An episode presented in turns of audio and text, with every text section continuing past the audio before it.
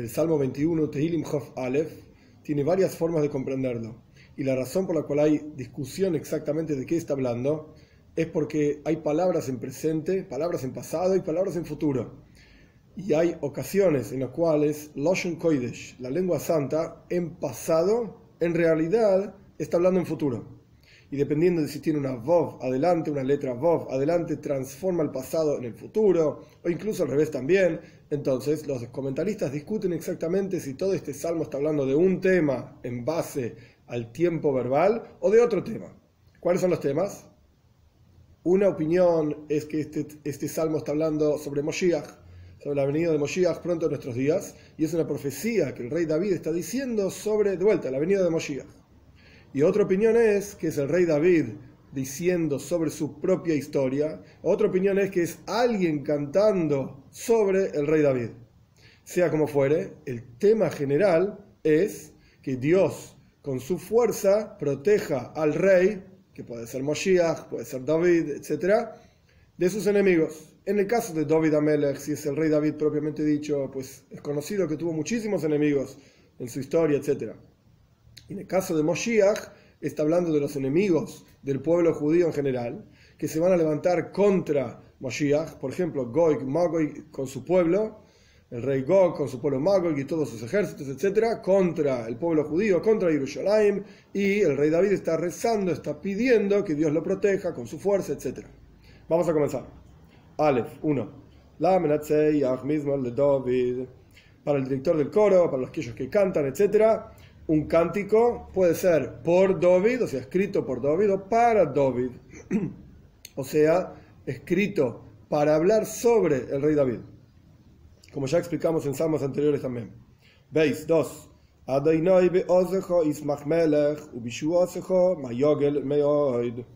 Dios, con tu fuerza, que se alegre el rey, y con tu salvación, mayogel meoid, cuánto va a alegrarse mucho a regocijarse mucho, etc. De vuelta, siempre hay que tener en mente que el rey puede ser David, puede ser Moshiach. Gimel 3. Tavas liboy sefasav balmonato Los deseos de su corazón le has dado. Esto es, si está hablando sobre David Amelech. O nosatoloy en futuro le darás. Esto está hablando sobre Moshiach y la expresión de sus labios, Areshes los comentaristas interesantes mencionan que Areshes es la única palabra que aparece en todo el Tanaj de esta forma. Y significa expresión, Areshes es la expresión de sus labios. Balmonataloy, no le negarás o no le has negado. Dale, 4. Kisekadmenu birchoistoiv, toshis leroishoy, ateres paz sí está hablando del rey David. Lo que está diciendo es, porque incluso antes de que el rey David pida algo, Virgo bendiciones buenas para él, etc., Sekat Menu, Dios ya se adelantó y le dio buenas bendiciones al rey David incluso antes de que él pida. Y el final del versículo sería, Toshis Paz, has puesto en su cabeza una corona de oro. Esto se está hablando del rey David. Pero si está hablando de Moshiach, lo que está diciendo es, porque te adelantarás con todo tipo de bendiciones buenas, o sea, todo aquello que Moshiach desee, incluso antes de que lo pida, le darás todo tipo de bendiciones positivas y pondrás sobre su cabeza una corona de oro. Hey, 5. Jaim Shoal Mimcho Nosatoloi Vida pidió de ti, le has dado larga vida, por siempre. Si está hablando del rey David, Rashi explica que cuando el rey David tuvo que escaparse de la tierra de Israel porque estaba siendo perseguido por sus enemigos, por Absalom, etc., el rey David rezó y pidió poder retornar a la tierra de Israel y que su reinado continúe. Entonces, Jaim Shoal, él pidió vida, el poder tener vida, pidió tener vida para retornar a la tierra de Israel y no se lo diste en pasado. Y le has dado más aún, larga vida, etcétera. Su reinado se proyectó, continuó. Si está hablando de Mashiach, es otra historia, totalmente diferente. Después voy a dar una explicación del Zoyar también sobre este versículo, pero esto al final. El punto es que si está hablando sobre Moshiach, nuestros sabios cuentan al final de Gemor de Sukkah, el Talmud en Sukkah, que hay dos Moshiach, Moshiach ben Yosef, Moshiach ben David. Moshiach ben Yosef significa un ungido, un líder del pueblo judío, descendiente de la tribu de Yosef. Yosef en la práctica se abrió en dos tribus, Efraim y Menashe. Moshiach ben Yosef no significa hijo de una persona cuyo nombre es Yosef. Esto es una interpretación errónea, tendenciosa, tergiversada, etc. Moshiach ben Yosef, de la tradición judía, o sea, están mal interpretando la tradición judía. Moshiach ben Yosef significa un ungido, un líder del pueblo judío, descendiente de la tribu de Efraim, específicamente. Esto es Moshiach ben Yosef. Ahora, nuestros sabios cuentan, esta es la tradición, nuestros sabios cuentan que Moshiach ben Yosef va a morir en la guerra. Entonces, cuando Moshiach ben David, Moshiach ben David, ¿qué significa? Un ungido de la casa de David, descendiente de David, descendiente de Shloim Amelech, como está explicado en otros salmos, en otros videos también. Cuando Moshiach ben David vio que a Moshiach ben Yosef lo mataron en la guerra, Jaim Shoal pidió vida, que no me maten a mí también. No sátalo y se lo diste, larga vida por siempre, es decir, el reinado de Moshiach se va a proyectar y se va a alargar por siempre. Este es el Hey, Vov, versículo 6.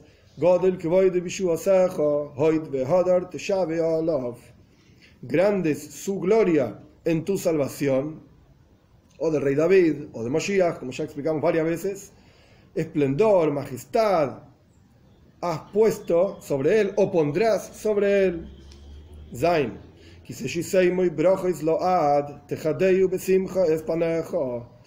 Porque lo pondrás, lo colocarás como braja, como bendiciones por siempre. O sea que así como decimos sobre Abraham vino, sobre Abraham que Dios le dijo, y serás bendición, la gente va a bendecir que seas como Abraham. De la misma manera al respecto del rey David o de Moshiach. Braja Isload será bendición por siempre, la gente va a decir que seas como él. Tejadeyo viene de la palabra hedva, alegría, regocijo. Besimja, simja también es alegría y regocijo, es panejo en tu rostro. O sea, que tenga alegría, regocijo en ti, en tu rostro, Dios.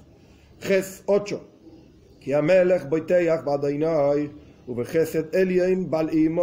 Porque el rey, el rey David, el rey Moshiach, confía en Dios. Y con la bondad del Altísimo, Jesse de bondad, Elion, el Altísimo se refiere a Dios mismo, Balimoit nunca ha de tropezarse en su reinado, en su reinado de Mashiach, su reinado de Rey David, reinado de Mashiach. Tes 8. Este versículo se puede entender como una petición del rey David hacia Dios o como una profecía del rey David sobre Moshiach, como dijimos varias veces. Sí está hablando del rey David pidiéndole a Dios, que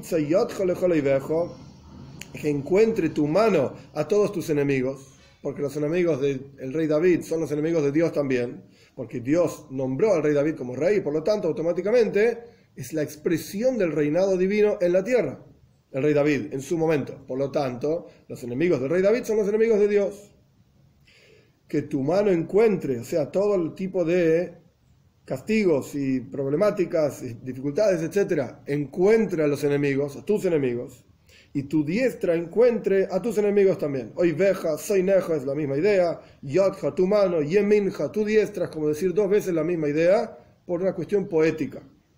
Entonces de vuelta, encontrará tu mano a todos los enemigos y tu diestra encontrará a aquellos que se oponen a ti, a tus enemigos. Esto es si está hablando del rey David pidiéndole a Dios. O puede ser el rey David pidiendo a Dios sobre Moshiach, o directamente que Moshiach lo haga, o que Dios lo haga, que encuentre su mano a sus enemigos, etc., que Moshiach pueda lidiar con sus enemigos. Yud 10.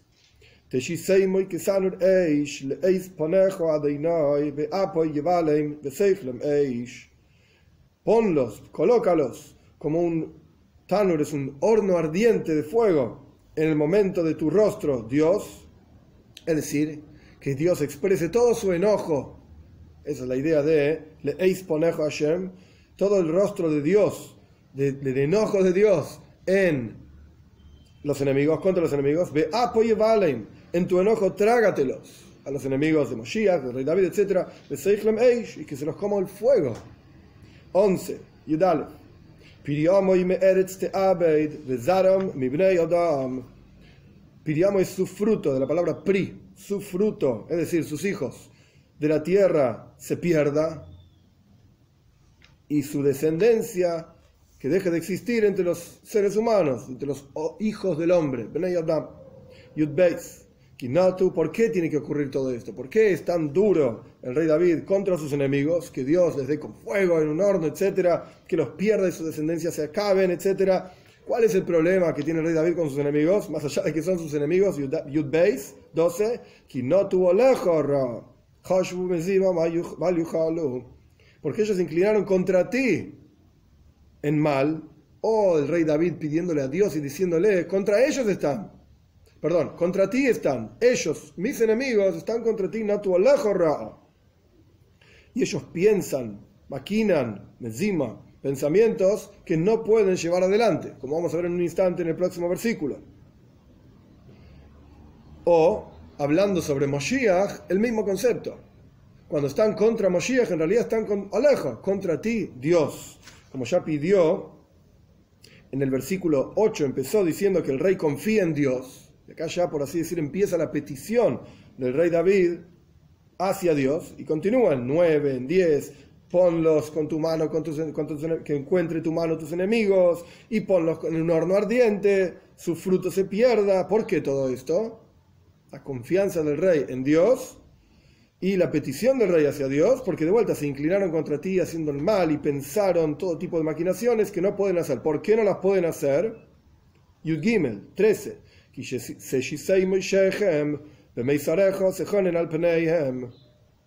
Porque los has colocado como una porción, es decir, como quien separa una cosa de la otra y dice, bueno, esto lo voy a eliminar y esto lo voy a guardar, como quien está ordenando su casa, etc. Esto Shechem es porción. Entonces, los has puesto como una porción separada. Por eso no pueden llevar adelante, no pueden llevar adelante todos sus pensamientos negativos, porque Dios los separó para acabar con ellos.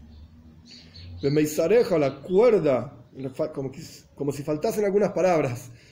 Meisareja es la cuerda del arco. Meisarim son cuerdas en general. ¿Cómo sabemos que está hablando de un arco con arco y flecha? Porque después dice que apunta contra sus rostros. Entonces, para entender acá, las palabras literales son Bemeisarejo, tu cuerda, apuntas sobre su rostro. Y esto lo que quiere decir es que con la cuerda extendida de un arco, Dios apunta la flecha para que pegue directamente en el rostro de los enemigos. 14.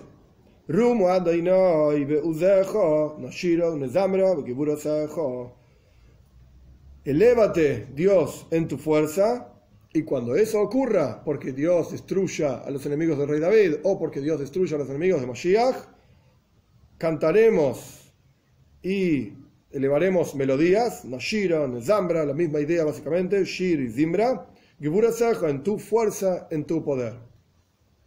Bien, hay varios puntos interesantes a mencionar sobre este salmo. En el versículo 2, Hashem be'ozcha ismach melech, Dios en tu fuerza, que se alegre el rey. El Zayar dice interesante, que Dios dé fuerza a su pueblo y que Dios bendiga a su pueblo con paz. ¿Qué significa que Hashem le dé fuerza?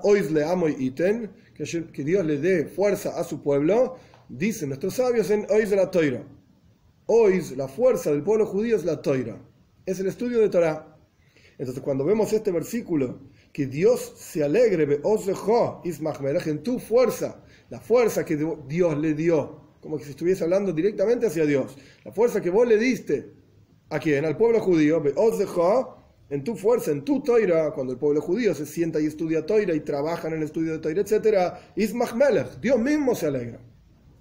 En tu fuerza que le diste al pueblo judío, que se alegre el rey, es decir, es una petición desde una perspectiva más profunda, por supuesto, más allá del pshat, del sentido literal que expliqué sobre el versículo y sobre el salmo en general, es una petición que el estudio de Toira que cada uno de nosotros hagamos en nuestros lugares, en nuestra capacidad, etc., esto genere hedva, genere alegría en el rey. ¿Qué significa que Dios se alegra? Dios es inmutable.